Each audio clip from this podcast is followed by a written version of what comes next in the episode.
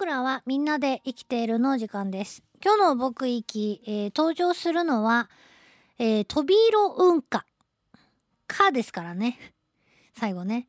えー体長が4、5ミリしかないっていう小さな小さな昆虫です。英語の名前は、あそのまんまやなと思うけど、ブラウンプラントホッパーっていうそうなんですね。ブラウンプラントホッパー。ブラウンは茶色やろ？まあ、飛び色の飛び色のとこですよね、部分的には。で、運花。えープラントホッパーっていうのは植物の絵で飛び跳ねるやつっていう意味だと思うんですけど、えーまさにその通りで、えー植物の茎とかからね、えーその養分や水分をチューと吸って、えーいて、なんかあるとですね、まあ最初はちょっと、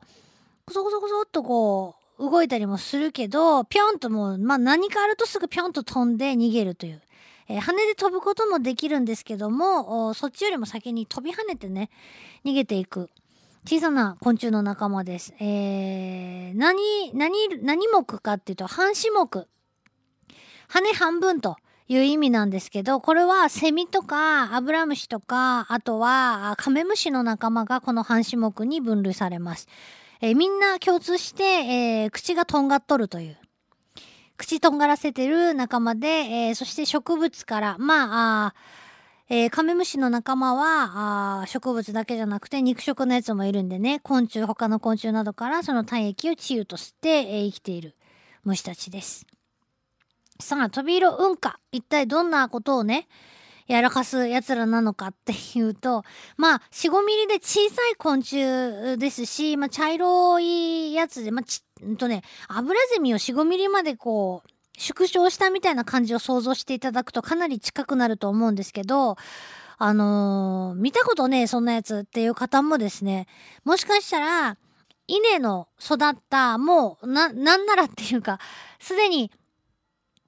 えー、穂がね、でき始めているような背、背丈がだいぶ伸びた、あ稲のね、まあ、田んぼで、えーその稲が部分的に、もしくは大々的に茶色く枯れてしまっている、まだ緑の稲がね、あの、茶色に枯れてしまっているような現場をご覧になったことがあるんじゃないかなと思って、私ん家の近所でも去年だったかおせ、おととしだったかな、え田んぼでもうすぐ収穫っていうかもうすぐ米になるなと思っていた矢先に、なんかこう誰かが、あーいたずらで作ろうとしたミステリーサークルが失敗して途中で諦めたみたいな感じの、なんていうかな、倒れ方。稲が倒れてて、でもこうミステリーサークルみたいにペタンとこう、なんていうか、渦巻き回転で倒れてるんじゃなくてもうわさわさって倒れてるけどなんか円形状で、そしてそこだけ茶色く枯れてるっていうような、まあ不思議な現象が、その田んぼの中であちこちで起こってるのが道路から見えるんですね。わ、枯れとうと思って、なんかの病気かなと思ったんです。もう、明らかにこう、同心円状に広がってるというか、そういう風に見えたので、なんかこう、カビとかそういう病気がブワーって広がっていってるのかなと思って、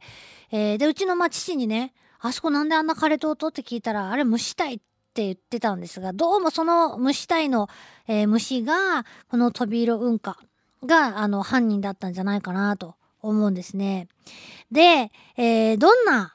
生い立ちなのか、まあ、そこが今日の一番のですね、あのー驚きどころなんですけど、えー実はですね、このトビイロウンカたちは、その他セジロウンカとかね、似たようなやつが、あ同じように稲から、えー栄養分とか水分を横取りしてね、えー育ち、世代交代していって、それがもう本当にさっき言ったように稲を、だ稲にものすごいダメージを与えるので、えー大被害をもたらすと言われています。で、江戸時代、古くは江戸時代に1732年とか1839年の天保の大飢饉とかほらなんか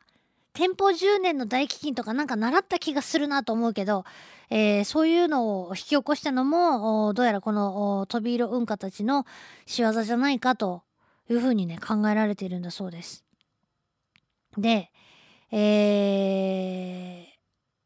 このトビイロウンカは晩夏夏の終わりから秋にかけて一気にまあその稲がちょうど育ってって収穫までの時期ですねに、えー増えてい、えーくので秋ウンカっていう風にも呼ばれたりするんでそうですけどえーっとね日本の水田にこの運河が現れるのが実はですねこの梅雨今の梅雨の終わり頃なんですってよ。もうちょっとあもうちょっとというか梅雨入ったばっかりで雨もまだ全然降ってないですけど梅雨の終わり頃になると運河が日本の水田に現れる。日本の水田に現れるっていうこと自体ですねちょっと不思議な言い回しだと思うんですけど、えー、どこにいるのか冬場にその飛びロンカーを見かけることがないと日本国内でね。で一体その大発生するほどどこに隠れているのかっていうのが長年のまあ謎だったんだそうです。で九州とか東シナ海でものすごい大型のネットを上げて調べたらあ運河が暖かくて湿った強い南西の風に乗って運ばれて、えー、遠くからやってくることがね分かったと。えー、実はこの風は稲作に必要な雨を運んでくると言われているんですけど同時になんとその稲に必要な雨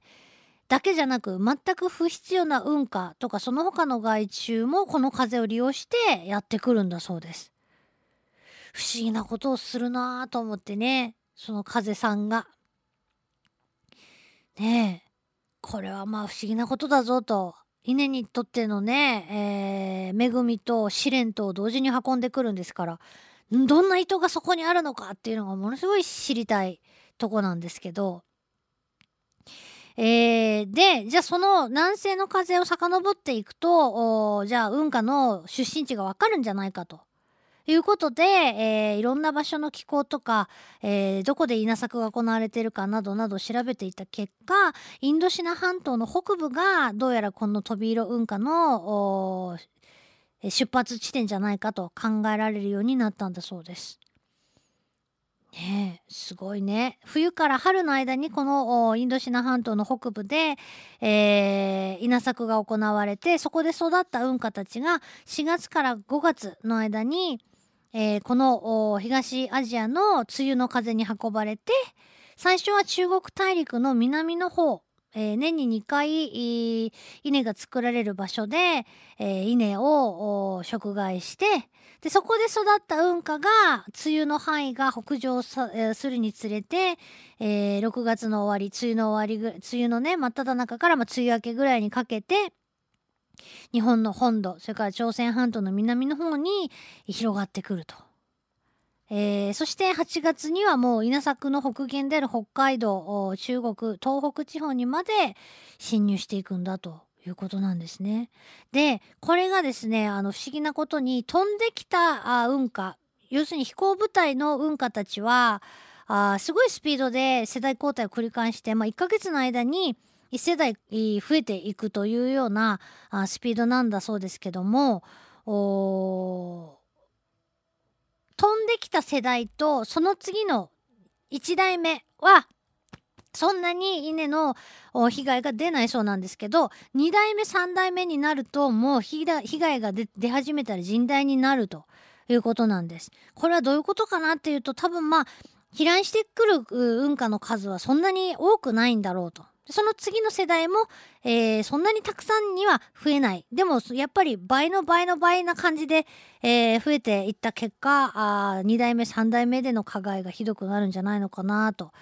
えーまあ、そういうふうにまあ考えられるんですけど、もう一つその運河の面白いところが羽が長いやつと短いやつがほとんどない生えてないねっていうもうずんぐりむっくりしたやつとあの飛ぶのがうまそうだっていうやつと2種類いて、えー、羽の短いやつのタイプはものすごい増殖率が高くて大発生する時はだいたいこの羽の短いやつがわーって増えるんだそうです。うんなんかわからんでもないというか羽が長いやつはやっぱ移動に適してるだろうし移動するよりもその場でガンガン増えたいんだったら別に羽とかねいらないだろうと思うけどでもその日本でわーって稲、えー、食害してその後どこに行くんだろうと思ってえー、わーって稲がさっき私が言ったみたいなもう不出来なミステリーサークルみたいな感じで稲を枯らした頃にはものすごい数の飛び色運河が増えてるわけなんですけど、えー、その後また長い羽の成虫が生まれてくるんだそうです。ちゃんと。でですからきっとどこかへ飛んでって、えー、しまうんでしょうけどももともとのそのえーインドシナ半島の北部の方へ帰っていくのかどうかっていうのはまだはっきり分かっていないということなんですね。本当にちっちゃいやつなんですけどそんな大冒険をしてきてるっていうこと自体がもうちょっとすごいと思って、えーもう全然その稲作されてる方にはもう全く面白くもなんともない話とは思うんですが、まあ、生き物としてちょっと興味がありご紹介してみました。えーもしねそんなあー枯れ方してる田んぼがあったらね大変なんですけど、えーちっちゃい虫の大きな仕業ということです。以上僕らはみんなで生きているでした。Love FM Podcast. ラブ f m のホームページではポッドキャストを配信中あの時聞き逃したあのコーナー気になる DJ たちの裏話ここだけのスペシャルプログラムなどなど続々更新中です現在配信中のタイトルはこちら。Words around the world. 僕らはみんなで生きてる。Busan Hotline. Music Primary for Podcast 君が世界を変えていく。 Happiness Controller。村田健志ロール。スマートフォンやオーディオプレイヤーを使えばいつでもどこでもラブ f m が楽しめます。私もピクニックの時にはいつも聞いてるんですよ。Love FM Podcast. ちなみに私はハピネスコントローラーを担当してます。聞いてね